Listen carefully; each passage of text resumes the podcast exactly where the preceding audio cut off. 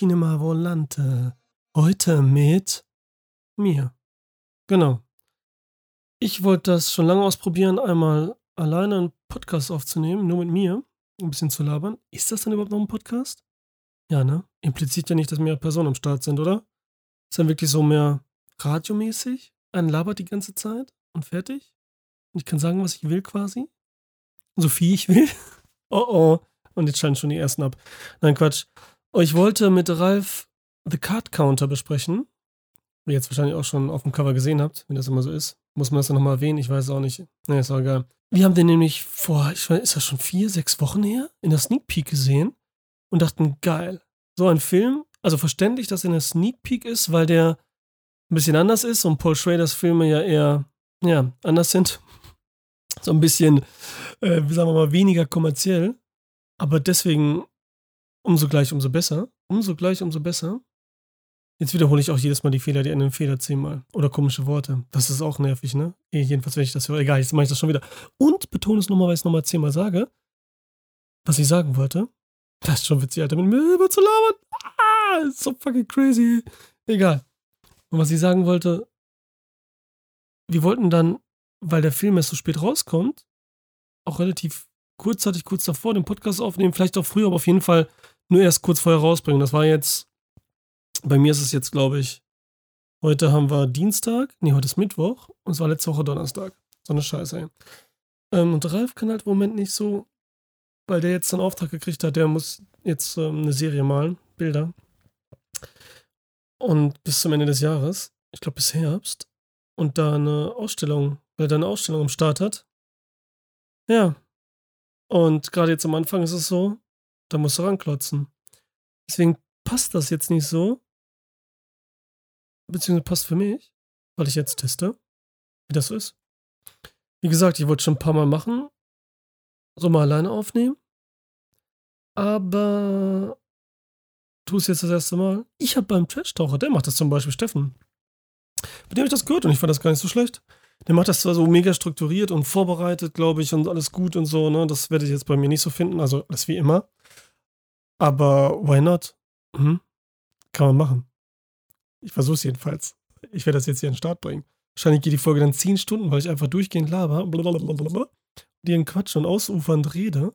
Oder die mega kurz, wenn ich so viel zu sagen habe und der andere mir nicht dauernd fragt, hey, was meinst du damit? Was meinst du damit? Verstehe ich nicht. Und alle denken jetzt so, ja, wie jetzt fragt den keiner bei der, an der Stelle, was das heißen soll. Egal. Wir sprechen heute über, also wir, also ich spreche heute, alter Schwede. Guck mal, wie alles so drin ist, ne, dass man nicht mal das mehr weiß. Mir kommt noch gerade meine Stimme so ein bisschen, so dieses, man hat so ein bisschen Frosch im Hals irgendwie. So dieses Nervositätsding oder so. Ich merke so, mein Hals ist nicht richtig frei. Man hat noch nicht so richtig das Selbstbewusstsein. Komisch irgendwie, ne? Obwohl ich hier ganz alleine, ich sitze hier einfach ganz alleine in meinem Studio. Bei einem fucking Monitor. Aber irgendwie ist das so eine Art Nervosität oder so. Ich merke so richtig, wie die Stimme noch nicht so aufgegangen ist. Weiß nicht. Vielleicht ist es ja auch besser so. Keine Ahnung. Ich trinke auf jeden Fall einen kleinen Schluck. Vielleicht hilft ja Wasser. Wahrscheinlich wird eher ein Schnaps helfen. Ähm, und dieses M ist ja auch ganz schlimm, ne? Boah, ist das schlimm. Man muss einfach diese Pause machen. Einfach eine Pause machen ohne was zu sagen. Darf natürlich nicht zu lang sein, sonst denkt der eine, das ist bei mir so, wenn ich Kopfhörer aufhabe und dann rumlatsche, spazieren gehe und dann höre ich einen Podcast und dann spricht derjenige nicht mehr. Dann denke ich so, oh, habe ich aufs Handy gedrückt, irgendwo eine Stelle? Ist ausgegangen, habe ich gerade keinen Empfang oder so. Aber dann ist es einfach so clean, dass man denkt, äh, es wäre aus, ist es aber nicht, ist nur eine Pause. So, hm.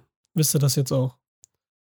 Allora, Paul Schrader hatte ich kurz also The Card Counter angesprochen im äh, Mal gucken. Eben nur ganz, oh, schon gegen das Mikro gestoßen. Autsch, das hat weh. Pflaster. Kurz angesprochen im Mal gucken. Und darauf hat mir sogar Guest von den Bewegtbildbanausen zufälligerweise, als er Charade gewonnen hat, im Mal gucken, aufgetragen.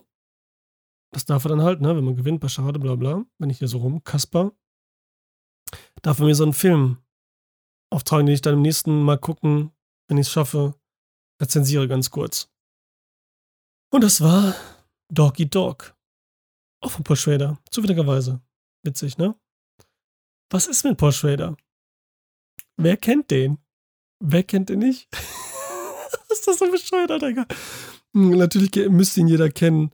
Ähm, komischerweise als Drehbuchautor. Wobei es ja immer so ist, die Drehbuchautoren kennt man ja meist am wenigsten. Aber hier einfach für so einen Film wie Taxi Driver, wofür er halt mega bekannt wurde. Und da auch Oscar nominiert. Und er hat auch viele, ähm, einige Martin Scorsese-Filme das Drehbuch mitgeschrieben. Also da haben wir schon ein paar am Start. Hier wie auch zum Beispiel Raging Bull. Also alles immer so Filme. Das hat äh, Paul Schrader so drauf. Filme, die richtig mit abgefuckten Charakteren. Was ja eh so Martin, Martys, ähm, Martys äh, Thema ist in seinen Filmen.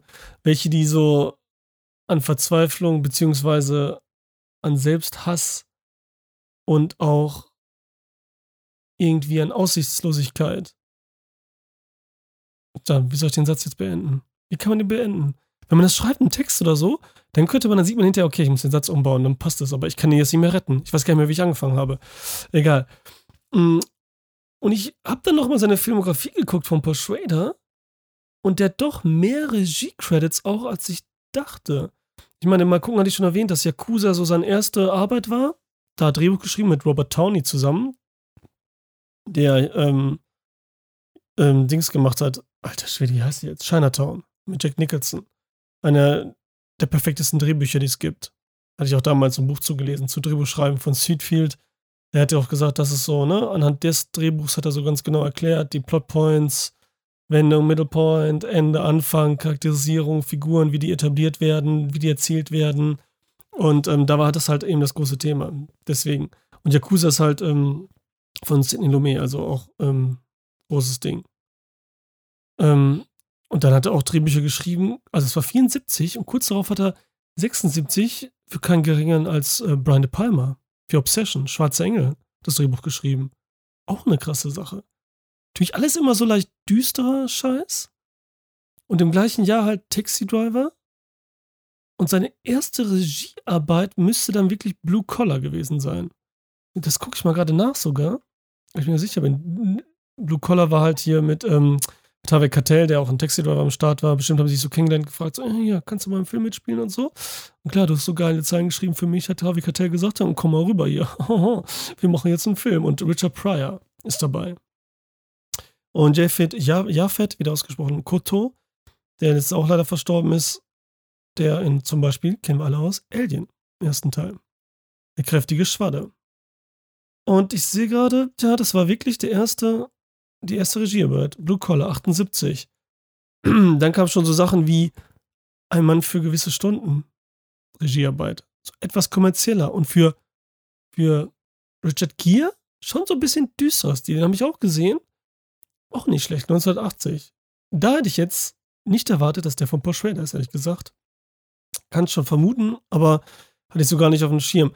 Und welchen Film ich mir noch unbedingt ansehen will, ist von Peter Weir unser großer Mega-Regisseur, Truman Show, Club der Toten Dichter, Master Commander, ähm, habe ich den Film überhaupt schon gesagt? Mosquito Coast, 86.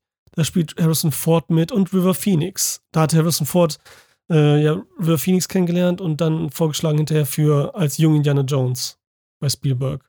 89, als sie den dritten gedreht haben. Das hat ein cooler Typ. Und den habe ich noch nicht gesehen. Sind so auf einer Insel und äh, Überlebenskampf so ein bisschen.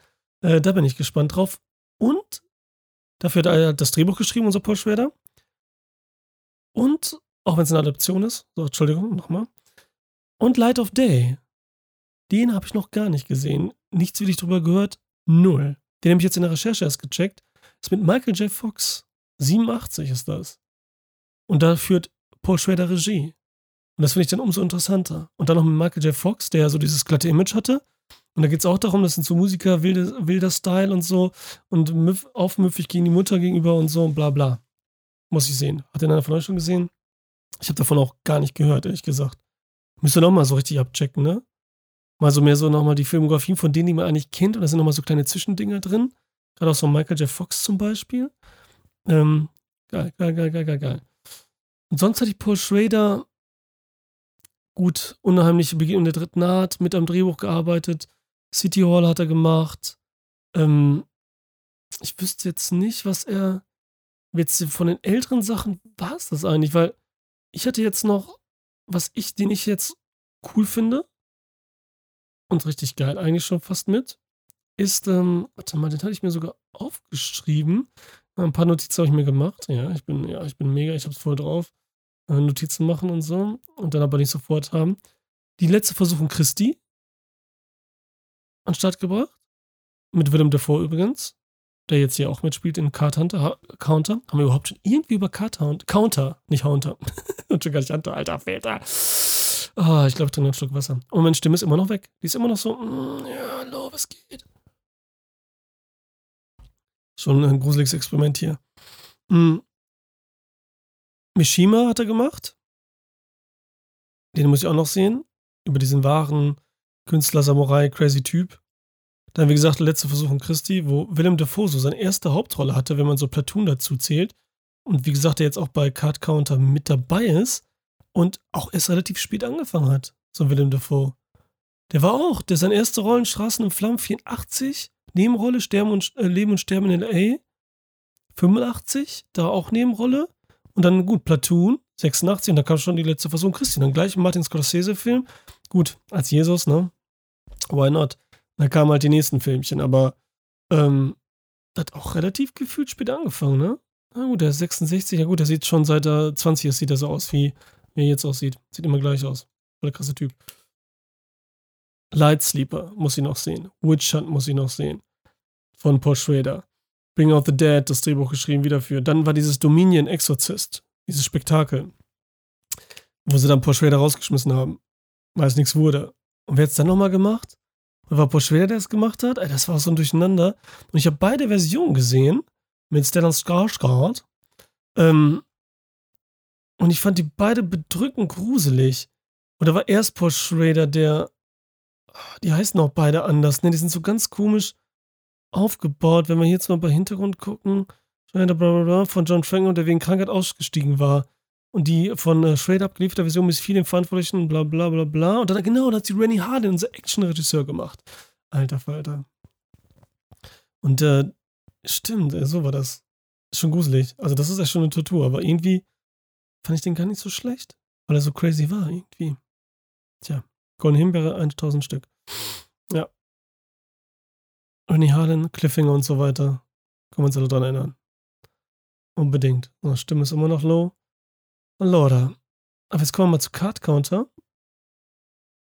Der so suggeriert, ne, wir haben Oscar Isaac ganz groß auf dem Plakat mit einer großen Karte. Einer großen Karte, einer großen Spielkarte. Und irgendwie hofft man sich gut, man weiß Paul Schrader. Ne, das ist dann so wie bei Drive und Refen. Weil dann denkst du, die einen denken so, es ist Fast and Furious, aber es ist alles andere als das. Und das ist genauso jetzt hier bei Card Counter. Oh, es ist ein cooles, ich weiß was ich, was gab es denn für geile Spiele? Glück im Spiel gab es doch zum Beispiel. Den fand ich hier von Curtis Hanson mit, mit äh, Eric Banner, Drew Barrymore, Robert Downey Jr. in so einer Mini-Rolle war das noch.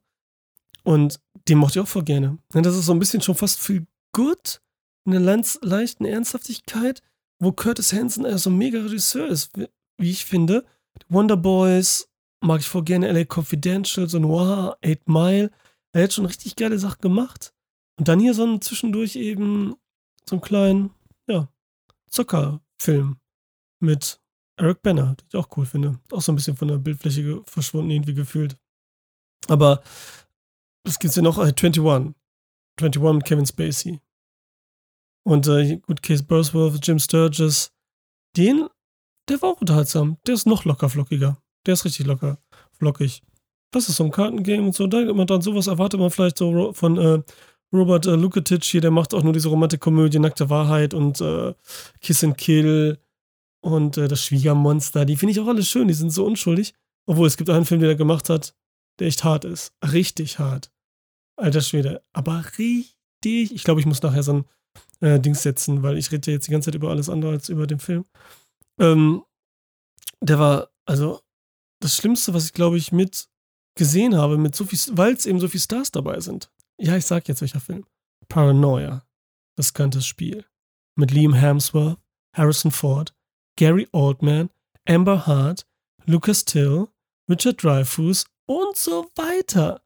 Und der Film ist so fucking langweilig. Wir haben die Megastars da am Start. Und der ist so langweilig. Aber sowas von. Alter, da, da, ich habe mich mit meinen Geschwistern, weiß ich noch ganz genau, zu, ähm, zu Hause im Restaurant auf der Leinwand geguckt und wir haben uns da totgelacht, wie schlecht er ist. Ne? Aber er ist jetzt nicht, nicht falsch verstehen, er ist jetzt nicht zum, so schlecht, dass er Spaß macht von Totlachen her und so. Das nicht, also das war, das war echt heftig. Das war mit so einem äh, Computerspezialisten, Hacker und die Firmen, die sich da irgendwie gegenseitig, das war, ich kann das auch gar nicht mehr zusammenbringen. Er war so langweilig und man sich so erhofft mit Gary Oldman, Harrison Ford und so weiter. Ähm, richtig krass, ey.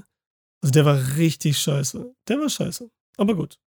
Und dann, ich keine Ahnung, was gibt's auch für, für, für Zockerdinger? Lass mich überlegen, Maverick, Mel Gibson und James Garner. Gott hab ihn selig. War auch ein geiles Ding. Von Richard Donner. Na, ist ja klar, Mel Gibson, ne? Hier, uh, Lethal Weapon und dann, und Gott hab ihn auch selig, alter Falter. Ähm, von William Goldman sogar das Drehbuch. Der im Wilden Westen hier spielt. Der hat richtig Spaß gemacht, von 94. Alfred, Alfred Molina, Judy Foster. Äh, der, den muss ich mal wieder gucken, ey. Den muss ich mal wieder gucken. Das war auch so ein cooler Zockerfilm. Ja, der ist geil. Und Mel Gibson so in seiner Paraderolle eigentlich irgendwie, so als charmanter, ich kann, hab alles drauf und so, äh, bla bla bla bla bla Dinge, ne? Äh, Cincinnati Kids, stimmt, den gibt's ja auch noch mit Steve McQueen ähm, von Norman, Norman Jewison. Der hat auch ein paar geile Filme gemacht. Der war nicht auch voll dabei. Mit Mondsüchtig hier mit A Chair Nicolas Cage. Stimmt, Alter. Das hat er auch. Rollerball hat er gemacht. Hurricane mit Denzel Washington. War Oscar nominiert. Für hier die Verfilmung hier des, des, hier des Boxers da, mit dem wir er am Start war. Auch nicht schlecht. Krass. Warte, krass. Ein paar coole Sachen gemacht. Aber ähm, Cincinnati Kid habe ich noch nicht gesehen. Von 65 muss ich noch sehen. Aber es ist halt in jeder Munde, weiß man einfach so, dass es den gibt, was der ist. Da kennt man die großen Szenen raus und so, auch so turniermäßig und so. Das weiß man alles und so. Ne? Molly's Game gibt's noch, genau. Der ist ja gar nicht so von Aaron Sorkin. Der ist ja gar nicht so alt. Hier mit Jessica Chastain, Idris Elba, Michael Sarah, Kevin Costner und so weiter. Der ist, der ist, der ist auch cool. Ist auch ein Zuckerfilm. Ist nochmal was ganz anderes. Hat so eine andere Atmosphäre. Weniger so dieses spannende Gewinndingen als eine andere Spannung zwischen Je Jessica Chastain und den Spielern eher so. Ähm, auch cooles Ding. Ja, und dann, ja, Rain Man, ja, ich weiß nicht, ja, ist auch so ähm, Oceans-Filme, Soderbergh, ja klar, irgendwie schon weniger, also gut, die zocken, indem sie ja besser hier stibitzen kann und äh, Tricks machen kann, aber letztendlich, der Clou könnte man auch so reinnehmen mit diesem Verarschen und so, aber das sind ja keine richtigen Zockerfilme äh, in dem Sinne, die haben so quasi eine Casino-Atmosphäre, aber so Rounders, Rounders. Das, das ist noch so ein Film, wo du sagst, äh, das ist auf jeden Fall der Zockerfilm eigentlich schlechthin von 98, oder? Von John Dahl oder Dahl, der auch so die ganzen schönen Noir-Filme gemacht hat. Wie zum Beispiel Red Rock West und sowas wie Spritztour, Joyride, der Horrorfilm mit Paul Walker. Ja, der mit, also jetzt ähm, Rounders mit, äh, mit Matt Damon. Matt Damon. Und ich wollte schon wieder Mark Wahlberg erst sagen, deswegen habe ich so kurz gedingst, Alter. Ich wollte schon wieder Mark Wahlberg sagen, das ist so heftig, Alter. Und Edward Norton. Edward Norton. John Malkovich und John Turturro und die ganzen Heinis. Ähm, ja, das ist, glaube ich, der, der, der Nummer 1 Zuckerfilm irgendwie dann doch. Oder? So Kartenspielmäßig jetzt. Also ich bin immer auf Kartenspiel, wenn ich das jetzt meine, zuckermäßig, wegen äh, Card Counter. Da kommt die Karte sogar im Titel vor. Und da hat sogar Guillermo del Toro gesagt: Movies I can watch any day, all day. Doppelpunkt, Rounders. Auf seinem Twitch-Kanal. Also ist so seiner mega Unterhaltungs-, äh, cool Filme, Spaß macht, was weiß ich, Filme. Cool. Ja, ich glaube, so. Mir fällt jetzt auch nichts anderes ein, so ein Zuckerfilme. Hm. Hinterher bestimmt wieder. Hinterher. Ja, sonst schreibt ihr mal ein paar auf über YouTube oder so, was ihr noch so für oder Lieblingszuckerfilme habt. Ähm, weil die machen immer Spaß. Weiß ich wieso? Das muss diese Atmosphäre halt sein, irgendwie, dieses Casino-Ding irgendwie, weil es dann auch so Skills offenbart und so ein bisschen die Spannung in dem Spiel an sich ist, vielleicht. Und je mehr man drauf hat, umso cooler ist der Typ dann, weil der kann einfach geil Karten spielen oder so. Hm, vielleicht. Aber wir sind heute bei Card Counter. The, the, the Card Counter. Ähm, und das Remake heißt dann Card Counter einfach. Jetzt nie geben. Egal, ich habe letztens beim Mal gucken schon gesagt, dass Paul Schrader eine Krise hatte in seiner Schaffensphase, schlechte Filme abgeliefert hat und dann hat er nochmal die Chance gehabt, ein anderes Drehbuch zu verfilmen, mal nicht sein eigenes geschriebenes und hat halt Dog Eat Dog echt gemacht. War das jetzt Dog Eat Dog oder Dog Bite Dog? Doch, Dog Eat Dog. Mit Nicolas Cage, den ich vorhin erwähnte. Und da, und Willem Dafoe, der da echt durchdreht auch, und da hat er dann richtig abkassiert. Der lief ganz gut. Hat Spaß gemacht. Und dann konnte er halt ihr Firms Reform machen mit äh, Ethan Hawke. Und der wurde dann auch von den Kritikern geliebt. Ein großer Film. Und ist auch so dieser typische Paul Schrader. Abgefuckter Typ. Im Arsch.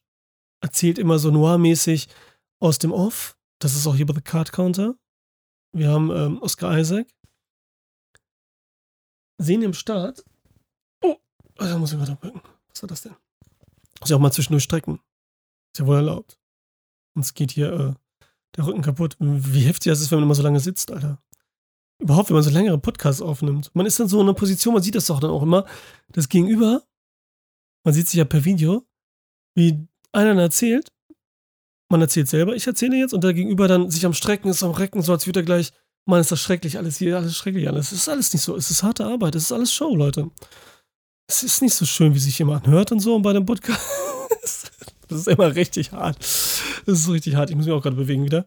Obwohl ich noch gar nicht so lange am Start bin. Ich weiß nicht, wie lange, ich will das jetzt nicht sehen. Ich erzähle jetzt einfach weiter. So. The Card Counter erzählt Oscar Isaac, der ein Veteran ist. Das ist immer ein Veteran dann, oder? Wenn im Krieg nicht mehr am Start ist. Und er war halt im Irakkrieg dabei. Dann könnt ihr euch denken, das spielt ihm jetzt. Und er war halt diesen Abu, Abu Ghraib, Abu Ghraib, ich kann das, wenn man das jetzt so, man hört das immer und dann kann man es nicht mehr aussprechen. Abu Ghraib war einer dieser extremen Folterer. Wie er dann damals jetzt Theater war und Bush am Start war und sich entschuldigen musste. Uh, uh, und die da alle in den Gefängnissen oder in einem bestimmten Gefängnis alle so mit diesen Waterboarding und extremen Sachen halt gefoltert haben, ähm, erniedrigt haben und da auch diese Fotos, wo diese Menschen gestapelt haben und äh, wie ein Hund und vergewaltigt und brutal und also richtig krass. Ähm, und so einer ist jetzt hier unser Oscar Isaac. Der war einer dieser Folterer. Das sehen wir dann ab und zu in Flashbacks, mehr so im Traum. In so Szenen, die richtig geil, also übertrieben Fischei-Objektive, so mega angewinkelt, so wie so ein 3D-Shooter wirkt es gefühlt. Läufst du durch dieses Gefängnis und siehst halt diese ganzen Sachen, die ich eben genannt habe, die so passieren. Und dadurch wirkt das sehr unendlich, sehr crazy. Man fühlt dieses Gefangensein irgendwie, diesem Traum, in dieser Welt, diesem Folterding. Also, das ist schon mal bildlich, er geil inszeniert. Aber zurück zu Oscar Isaac, im Jetzt, denn er ist deswegen auch im Gefängnis. Das war ja auch in Wirklichkeit so, dass sie eigentlich kaum bestraft wurden. Das war doch so. Aber anscheinend er schon. Er ist jetzt auf jeden Fall im Gefängnis, acht Jahre, zehn Jahre oder so. Und wird jetzt entlassen. Und was er macht, ist Kartenspiel. Er zockt. Pokern, 21. Nee, hieß das Blackjack, heißt das ja. Mann, jetzt sage ich das immer wegen dem Film 21, sage ich das immer so. Und er spielt immer. Und wir haben halt, wie schon gesagt, in jedem, wie in jedem Paul Schrader-Film oder jedem guten, haben wir die, Haupt, die Hauptfigur, hier Oscar Isaac, denn aus dem Off sprechend, oder, nee, und natürlich, ein Tagebuch schreiben. Das macht er hier auch. Er schreibt, erzählt gleichzeitig aus dem Off, was er schreibt, über sich, über Situationen. Kommt natürlich schon mal Atmosphäre auf. Gerade eben diese Neo-Noir-Atmosphäre, die so ein bisschen dunkler, die schlechte Weltatmosphäre, die ich bin nicht der, der gute, gute Hauptfigur-Typ. Und dann sehen wir ab und zu wie Oscar Isaac lustlos zockt und spielt. Und sogar dabei, witzigerweise, das Spiel erklärt. Er erklärt 21. Ah, alter Falter, Blackjack. Und er erklärt auch das Pokern, so aus dem Off. Als wären wir jetzt in so einem Blockbuster Mainstream Zucker Film. Aber natürlich in einer anderen Tonalität. Aber das war schon irgendwie fremd wie auch interessant eigentlich gefühlt, weil ich jetzt auch nicht die Regeln so mega kenne, überhaupt nicht, weil er auch ein bisschen erklärt, wie das mit dem Zielen ist und wie man vorgeht. Und den ersten Spieler, den geht es nicht ums Geld ums Gewinnen, auch nicht um die Sucht, dass er jetzt süchtig ist, wo es ja auch nie ums Gewinnen quasi geht, so wirklich, sondern, ich nehme mal einen Schluck. Und hust einmal. Sondern er spielt immer ganz low. Wo man eigentlich wieder denken müsste, er will Geld verdienen. Weil er immer nur so viel spielt, bis er ein bisschen was gewonnen hat und dann geht er wieder. Weil gerade auch Kartenzähler natürlich nicht gern gesehen sind in Casinos. Und so gewinnen. Die werden dann rausgeschmissen irgendwann. Aber er ist so einer, der verdient nur ein bisschen mit. Macht kein Theater, ist nicht auffällig, nicht laut, gibt nicht an oder dergleichen und zieht so sein Ding durch.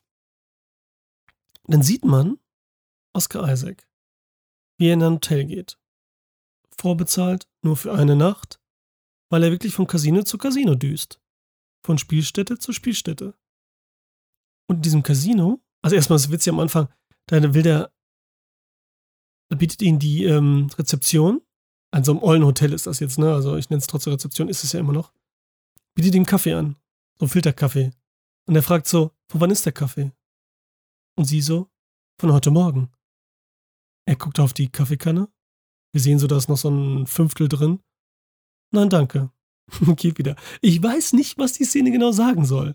Dass er doch Ansprüche hat, dass er jetzt nicht ganz verloren ist oder so. Ich weiß es nicht. Dass er nicht so einen Kaffee nimmt oder so von heute Morgen. Es ist irgendwie, was will mir die Szene sagen, es ist ein bisschen fucking crazy irgendwie, aber ist auch geil.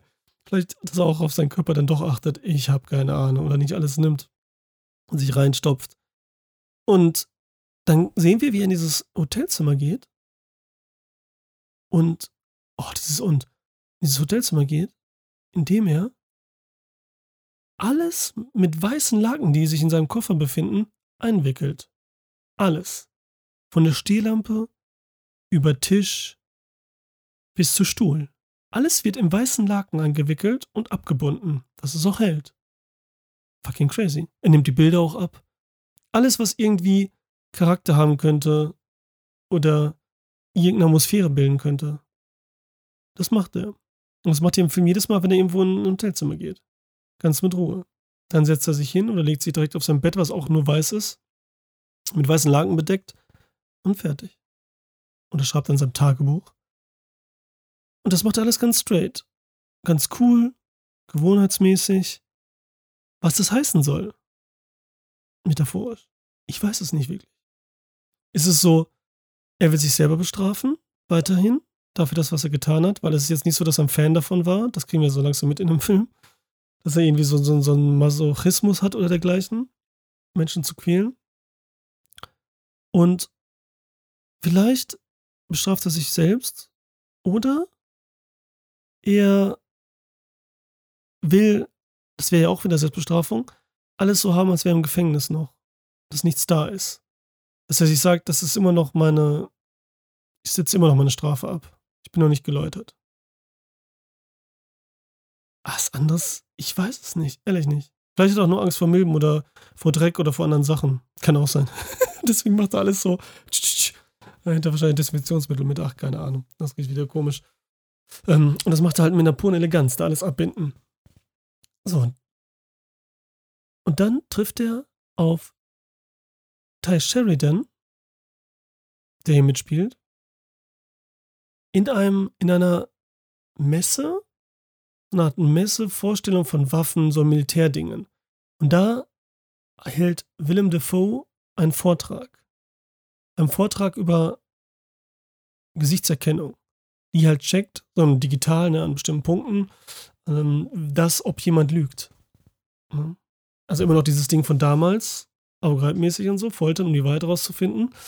Ähm, nur jetzt anders digital und ähm, quasi berührungslos, also in jeder Hinsicht. Nicht mal so ein, so ein, so ein, so ein wie hießen die früher, die Wahrheitsdetektoren hier mit Herzfrequenz und so weiter. Und Willem Dafoe, finden wir dann raus, war sein Boss. Ist das dann sein General, sein Captain im Irakkrieg. Und hat er das von ihm verlangt, was er da gemacht hat, Schlimmes. Und Ty Sheridan sitzt neben ihm während dieser, während dieses Vortrags, sieht, wie Oscar Isaac da mittendrin rausgeht und Ty Sheridan checkt so, der kennt den. Ich kenne den auch. Ich hasse den. Ich will, dass der stirbt, der Willem Dafoe. Weil er meinem Vater hat für ihn gedient auch, hat auch da diese ganze Kacke durchgemacht und sich dann selbst umgebracht. Und deswegen will Ty Sheridan, dass Oscar Isaac mit ihm den Typen umbringt. Oscar Isaac sagt so, nee, nee, nee, nix. Und sieht jetzt so die Chance drin, irgendwie Buße zu tun, indem er Ty Sheridan davon abbringt, Willem Dafoe umzubringen, weil das nicht die Lösung ist. Und ihn mit auf seinen Weg zu bringen.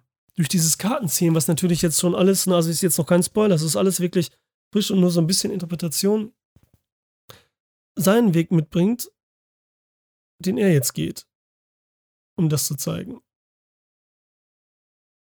Aber auch nur, weil das ja schon der Weg ist des Verlorenseins. Und den würde Ty Sheridan ja auch gehen, würde den umbringen. Hätte genau das, würde er sich auch so schlecht fühlen, wie ihn sein Vater gefühlt hat. Das ist ja dieser, dieser Teufelskreis. Und sich da wahrscheinlich umbringen, weil er sowas getan hat, einen Menschen getötet hat und so. Das ist hier der Witz. Oh, ist voll witzig. Und deswegen sehen wir dann Oscar Isaac und Ty Sheridan rumtouren und zocken. Gesponsert von Tiffany Haddish, die Schauspielerin. Habe ich ja nicht gesagt, wo Hotel Sheridan so am Start ist zum Beispiel? Letztens bei mal gucken sage ich so, ja, der, der ist bei mir nie so aufgefallen, aber da habe ich schon gesagt, dass er mich wahrscheinlich mit den ganzen Blagen wie Ansel Elgort und keine Ahnung wen alles mit denen vertausche. Beziehungsweise diese durcheinander bringe, weil die immer so ja, gleich sind, aber gerade ich bringe die immer durcheinander. Also, Ty Sheridan hat eigentlich mega gute Filme gemacht, Alter, als er jung war. Aber wirklich, also noch jünger. Das ist jetzt immer noch nicht der Älteste. Keine Ahnung, wie alt ist jetzt so Mitte 20. Er hat in Matt und Jeff Nichols mitgespielt. Kein Ausweg. Mit Matthew McConaughey. Den finde ich mega. Den finde ich wirklich cool. Dann hat er in Joe mitgespielt mit Nicolas Cage. So ersten, wieder ernsthafteren Rollen, der ich da, wo ich so ein bisschen enttäuscht war von dem Film, weil es wieder so sein Comeback sein sollte. Oh, Oscar und bla bla von Nicolas Cage. Man muss immer wieder gucken. Von 2013, da war er auch drin, da war er auch gut.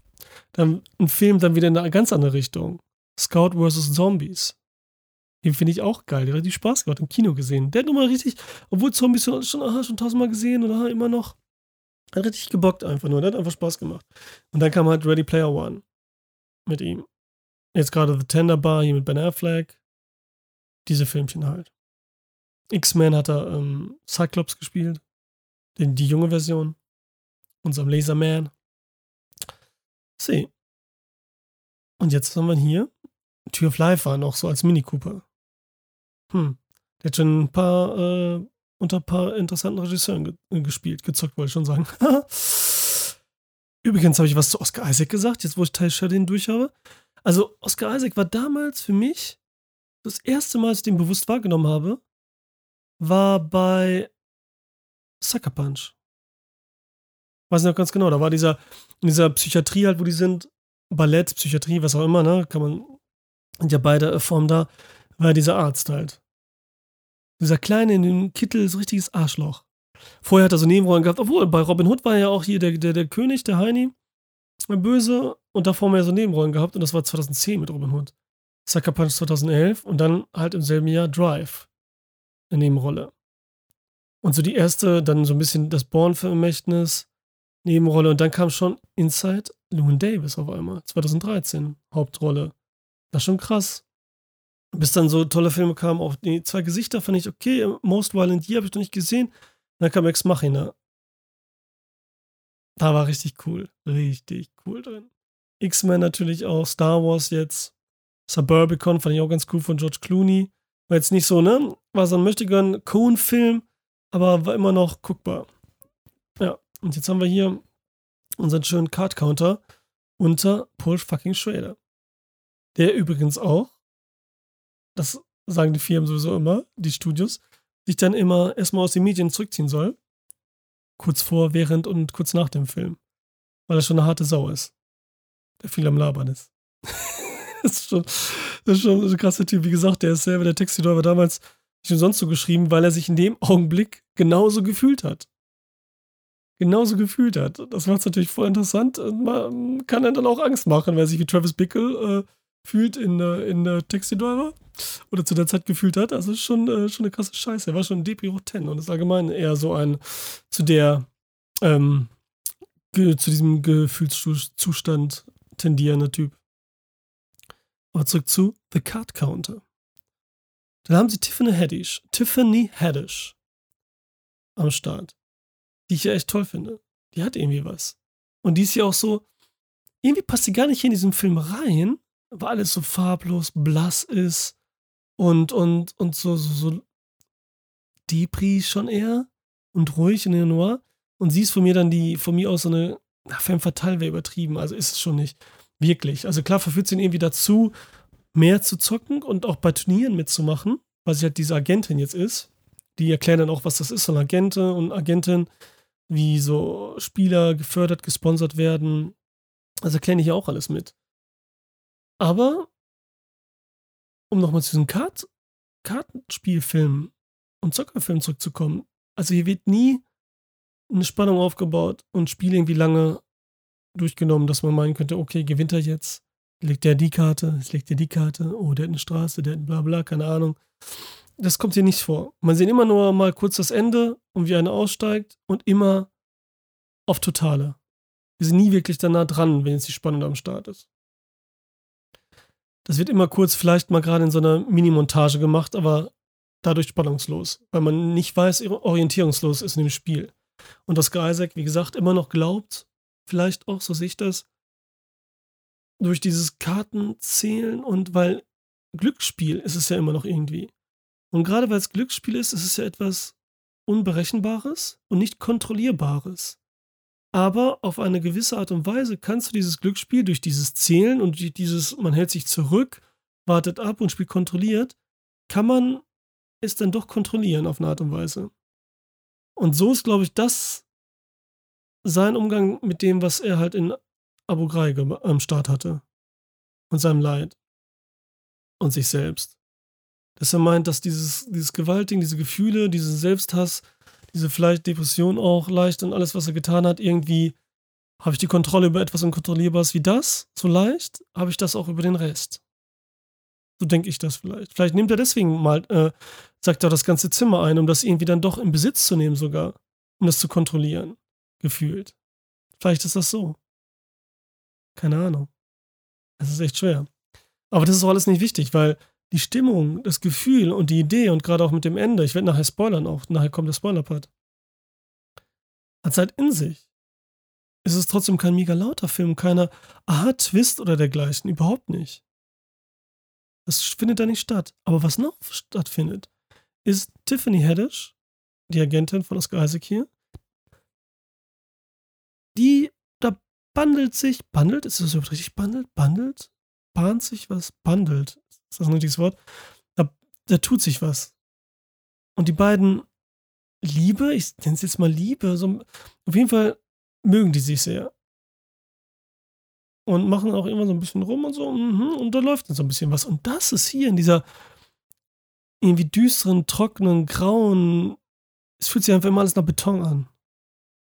Auch diese Glücksspielwelt an sich, das fühlt sich immer alles, gerade das Wort Glück da drin, ne? Und Glück haben und Glück überhaupt und Freude und so sind natürlich zwei unterschiedliche Sachen, aber das ist hier vielleicht nochmal der Witz darin, dass alles da ist und man sieht nur kein Glück, dass sie mal als allerletztes irgendwie. Auch wenn sie mal gewinnen oder ein bisschen gewinnen. Und auch die anderen Leute und so. Es sieht immer nur so, wenn man einen Gewinn sieht, wie zum Beispiel eben so einen Typen, der hat einen Tanktop an mit der amerikanischen Flagge komplett drauf und amerikanischer Mütze und schreit jedes Mal, wenn er gewinnt, USA, USA und hat so zwei, zwei Homies dabei, die auch mal schreien, USA, USA, also total stillos, okay, USA-mäßig halt, so amerikanisch, so typisch amerikanisch und auch so respektlos eigentlich den Gegner irgendwie gegenüber. Ich meine, freuen, klar, kann man sich, aber das ist echt immer schon heftig. Und was soll ich jetzt damit überhaupt sagen? Dass die Spieler Glück gewinnen. Genau, und dass dieser gewinnt, macht alles andere und seine Freude, die er hat, noch trostloser. Es ist schon also schlimm genug und so. Das macht, diese Freude macht den Rest, ne, wenn ein kleiner Stern leuchtet und Schatten wirft, macht alles andere noch viel dunkler. Wenn der nicht leuchten würde, wäre alles gleich dunkel. Es wäre nicht so schlimm, wie wenn es auf einmal alle sehen, es gibt einen Stern. Stern und auch witzig gerade wegen amerikanischer Flagge mit den Sternen drauf. Wow, Alter, wie heftig ist das denn? Alter, warte, ich klopfe mir mal selbst auf die Schulter. Okay, okay, Quatsch, Alter. No. Und diese Romanze zwischen Tiffany Haddish und Oscar Isaac ist echt irgendwie gerade in dieser Welt dann der wirklich einzig leuchtende Stern. Dann laufen die durch so einen Garten der voll beleuchtet ist. Er fragt ja nämlich, sie fragt nämlich, willst du was brennen sehen? Ich glaube, eine Stadt brennen sehen oder so. Was sagt sie noch? Mal einen Garten brennen oder einen brennenden Garten oder so? Und dann sehen wir eben diesen Garten und alles mögliche an Sachen, die voll so typisch, könnte man denken, Las Vegas mäßig, aber irgendwie ist es schön. Und die beiden stehen da und es ist voll romantisch. So ein Park irgendwie, es ist ein geiles Bild. Wirkt so unecht traumartig. So das Gegenteil von dem, wenn er träumt, Oscar Isaac oder zurückdenkt, wenn er durch dieses Gefängnis mit diesem geilen Fischei-Bild läuft. Was, wo ich noch glaube, dass, okay, es kann so ein mega verzerrtes Bild sein, äh, Fischauge, also objektiv sein, aber ich glaube immer noch, dass da so ein bisschen mit der, mit, ähm, mit Effekten dann nachgeholfen wurde. Also einfach ein Computer noch mehr verzehren einfach. Ne? Man kann das, den, den Blickwinkel auch noch weiter verzehren. Fertig. Und das wird auch immer extremer, dieser Traum, diese Art. Dann hören wir irgendwann dabei noch die extremste Metal-Musik. Und so, ne? Und das fühlt sich dann noch, da fühlt man das noch mehr und noch crazier. Als wäre man so selber in diesem Knast und läuft immer im Kreis in diesem Knast, läuft immer im Kreis. Kommt nicht raus, es ist wie so ein Labyrinth, in dem man gefangen ist. So wie Oscar Isaac sich wahrscheinlich gefangen fühlt in diesem Labyrinth. Und das kommt halt gut rüber alles. Und ohne irgendwie so aufgesetzt zu wirken. Also der ganze Film, und das ist immer das Wichtigste, ist mega organisch. Von der Atmosphäre her. Das fühlt sich halt wirklich gut an. Es ist, ja, ja, ist so. Ähm, jetzt muss ich natürlich überlegen, was ich jetzt sage. Also, was ich ganz vergessen habe, was wichtig ist für den Film, vielleicht auch, ich weiß es nicht. Er nennt sich, also er nennt sich, weil es wird auch mal erwähnt, man weiß nicht, ob er wirklich so heißt, Wilhelm Tell. Und wir alle ganz genau wissen, ich habe nochmal nachgeguckt, weil ich hatte das vergessen. Ich hatte das irgendwann in der Schule natürlich auch mal, keine Ahnung wo. Äh, irgendwie lernt man ja auch viel und irgendwie auch gar nichts. Und die wichtigen Sachen, egal. Ist ja diese Schweizer Legende. Und dieser Wilhelm Tell labert ja, wie war das nochmal? Labert er nicht schlecht auch über, über den Lord da? Auf jeden Fall kriegt das der Lord mit und der sagt dann, Wilhelm Tell, schieß mit der Armbrust den Apfel von dem Kopf deines Sohnes. Wilhelm Tell bringt zwei Pfeile mit und schafft es sogar. Den Kopf soll so sechs Jahre alt gewesen sein, man weiß nicht genau, den, den Apfel von dem Kopf seines Sohnes zu schießen. Wird dazu gezwungen. Und dann fragt dieser Lord, fragt ihn, wieso hast du diesen zweiten Pfeil mitgebracht? Und er sagt, wenn ich meinen Sohn getroffen hätte, wäre der zweite Pfeil für sie gewesen.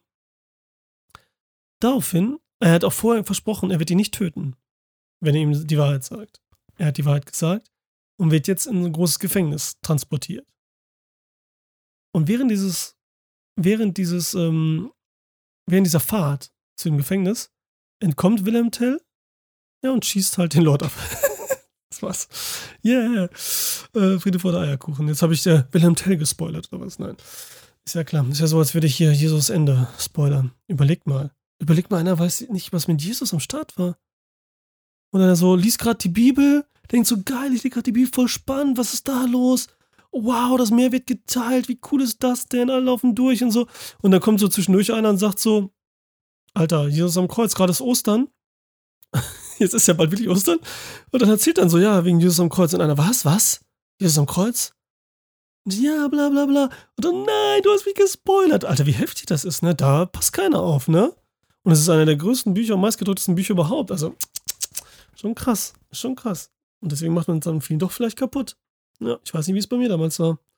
Das wusste. Aber gut, der Weg ist das Ziel, ne? Hat das Jesus bestimmt auch schon gemeint. Oder liebe Gott da oben. Hier fehlt auf jeden Fall der Gott in jeder Hinsicht in The Card Counter. Was für ein Übergang. Egal. Ähm, und was könnte ich denn jetzt noch, was könnte man noch sagen? Und zu Spoilern, ich überlege gerade, so Spoilerloses, so Spoiler-Reuler. Wilhelm Tell, ach, wir waren ja noch bei Wilhelm Tell, Alter. Wilhelm Tell. Ja, da wüsste ich jetzt, was der Name bedeuten soll. Also ist es so, dass jetzt dieser Teil Sheridan quasi der Sohn von Wilhelm Tell ist und er sich jetzt um ihn kümmert und das sozusagen so ist, wenn er das falsch macht und sich ein bisschen falsch drum kümmert, so ein bisschen porzellanmäßig, dann sein Ziel ist es, den Apfel auf den Kopf zu treffen, dass der Sohn befreit ist. Von diesem Gedanken, Ty Sheridan jetzt zum Beispiel, ähm, wem Defoe zu töten und die Traum seinem Vater. Aber wenn er bei diesem ganzen, die Tour mit ihm, was schief läuft, versagt er und trifft ihn halt in den Kopf. Oder in die Klöten, was weiß ich wohin. oh mein Gott. Das könnte es sein. Auf der anderen Seite, wenn Oscar Isaac, wie es hier gesagt wird, sich den Namen vielleicht selbst gegeben hat und das schon bevor er Ty Sheridan kennengelernt hat, dann ist er vielleicht er selbst sein Sohn. Beziehungsweise er ist der Typ, also der Sohn ist er selbst, seine Rachegedanken und das Schlimme, was ihm widerfahren ist und sein böses Ich. Und der Apfel auf dem Kopf ist Willem Dafoe, der General. Tja, so läuft das. Egal. Ich werde jetzt spoilern. Jetzt Spoiler-Part. Ich mache das, hau das auch da unten rein, ne, damit man Ende und Anfang dann überschreiten kann. Aber eine Sache muss ich noch sagen. Einmal kommt er ins Casino und dann haben wir auf einmal diese Refenmusik. So Only God Forgives mäßig. Der ja auch düster und alter total down ist. Und die ist ja natürlich geil, diese Synthesizer-Musik. So 80s. Die, die, die, auch wieder so ein bisschen an, äh, wie heißt denn diese Kinderserie da, die in den 80er nachmacht. Scheiße, hab ich wieder vergessen. Die ähnelt sich ja voll. Only God Forgives und die, die beiden. Egal. Muss man, äh, ist halt so. Ich spoiler jetzt. 3, 2, 1, Ty Sheridan wird dann von Oscar Isaac irgendwann, der nicht von dem Gedanken abkommt, weil er irgendwann wird er gelangweilt wirklich davon, von diesem Kartenspielen, was Oscar Isaac ja damit auch bezwecken wollte, um ihm zu zeigen, dass diese Reise und dieses Leben nach so einer Tat genau das ist nämlich. Auf diese Art. Und er ruft dann die Mutter an von, Oscar, äh, von Ty Sheridan. Nee, Entschuldigung, falsch. Nochmal. Oscar Isaac nimmt Ty Sheridan, fesselt ihn und will ihn dann foltern. Holt so sein Equipment raus und den ganzen Stuff. Und will ihn fertig machen. Er soll seine Mutter anrufen und zu ihr gehen. Das gelingt ihm dann auch, weil Taschen so eine Angst hat und so und er das so rüberbringt, Oscar Isaac. Da weiß man im Moment echt nicht, ob er es nicht wirklich machen würde, so crazy wie der ist, dann doch. Und Taschen ruft dann die Mutter an und geht zu ihm, geht zu ihr, weil sie ist ja auch die arme Sau. Genau so. Die hat ja auch ihren Mann verloren und jetzt auch noch das Kind halb. Oscar Isaac freut sich mit Tiffany Haddish und überhaupt gehen auf eine Party oder so. Was war das nochmal? Das ist das Dumme, dass der Film jetzt so lange her ist. Geht auf eine Party oder so. Und hinterher wird er angerufen. Oder guckt dann auf jeden Fall im Fernsehen, sieht er, wie. Genau. Er schickt, nein, nein, Ty Sheridan, Entschuldigung, schickt ein Foto, dem Oscar Isaac, von dem Haus von Willem Dafoe. Weil er zuvor einmal gezeigt hat bei Google Maps, guck mal, man kann jetzt gucken, wie der wohnt, wie es aussieht, dann können wir genau gucken, wie man einbricht und so, ne? Als er es noch wollte, was er nicht gemacht hat. Aber was er aus Geisig nicht wollte. Jetzt hat er ein Foto geschickt, dann, als er es gekriegt hat übers Handy, schaltet er den Fernseher ein und sieht die Nachrichten, wie Willem Dafoe da interviewt wird, dass er jemanden umgebracht hat, ein Einbrecher. Und da weiß Oscar Isaacs ja. Dann geht Oscar Isaac zu Willem Dafoe und dann quälen die sich gegenseitig sozusagen, nenne ich es jetzt mal. Auf jeden Fall bringt er Willem Dafoe um, haut ab. Ja. Das war's sozusagen dann. Er hat es dann doch getan. Und er sich dann auf diese Art und Weise befreit, beziehungsweise dann vielleicht den Willem Tell gemacht. Weil diesmal hat, ähm, hat er dann ja seinen Sohn getroffen. Versteht ihr? Er hat es nicht geschafft, nur den Apfel zu treffen. Er hat versagt in diesem Ding und der wurde umgebracht dann vom Lord quasi, von Willem Dafoe. Und jetzt ist dann der, der Sohn tot und Willem Dafoe. Aber es ist nochmal zusammenfassend, er ist nicht sein Sohn, ne? Nicht, dass ich es denke, weil ich so oft erwähnt habe, als wäre es sein Sohn. Und was in der Geschichte ist. Vielleicht hat es auch nichts damit zu tun mit Willem Tell. Null. Niente. Oder vielleicht, weil er zu was gezwungen wurde, wie Oscar Isaac irgendwie, eben mit dem Foltern an sich. Das kann auch sein, ne? What the fuck, das kann alles sein. Ich, pff, I don't know, Jack. Wirklich. Aber das ist wirklich ein passendes, gutes, rundes Ende. So bescheuert sich das anhört irgendwie. Also der Film von Anfang bis Ende macht eigentlich nichts falsch. Es ist, also der hat mir voll gefallen. Mega. Ja.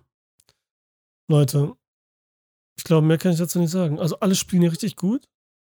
Wirklich alle. Das passt alles. Sogar dieser Teil Sheridan, der jetzt hier so ein bisschen noch echt schon älter geworden ist und größer, stärker. Ja, er wirkt halt so ein bisschen so, ne? Ach, eins muss ich noch sagen. Er ist dann ja wegen dem Mord an Willem Dafoe ist er im Knast wieder. Und er sagt dann auch, er fühlt sich wohl im Knast. Er liebt es im Knast. Da gehört er hin. Das hätte er nicht gedacht. Weil er eben nicht draußen hingehört. Und dann kommt diese Tiffany Haddish, sein Love Interest, kommt dann in den Knast, besucht ihn und das ist diese Scheibe zwischen denen. Und dann berühren die sich ganz, ganz langsam die Finger zu dieser Scheibe. Von der Seite sehen wir alles. Und bilden dann, kann man schwer erklären, mit den Fingern eine Art Spielkarte, wie ich finde. Als wäre es eine Karte.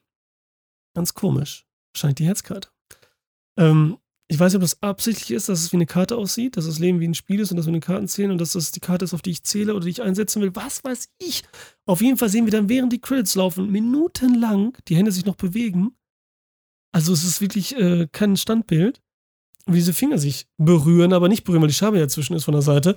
Was auch wieder für Michelangelos ähm, göttliches äh, Dings da ist, ich weiß gar nicht, wie das heißt.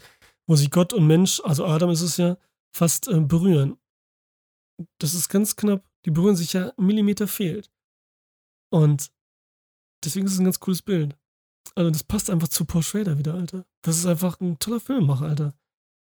Das ist einfach was ganz Besonderes, was ganz tolles für sich. Ich habe auch First Reformed geliebt. Der aber nochmal extremer ist auf eine andere Art und Weise. Der ist hier schon fast ah, zugänglich, ist auch schwer zu sagen, ey. Aber ich habe ihn geliebt. Also ich finde den Film mega. Schaut ihn euch an. Geht ins Kino.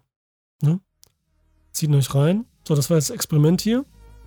Mit ähm, einmal Podcast mit sich selbst. Ich hoffe, hat euch gefallen.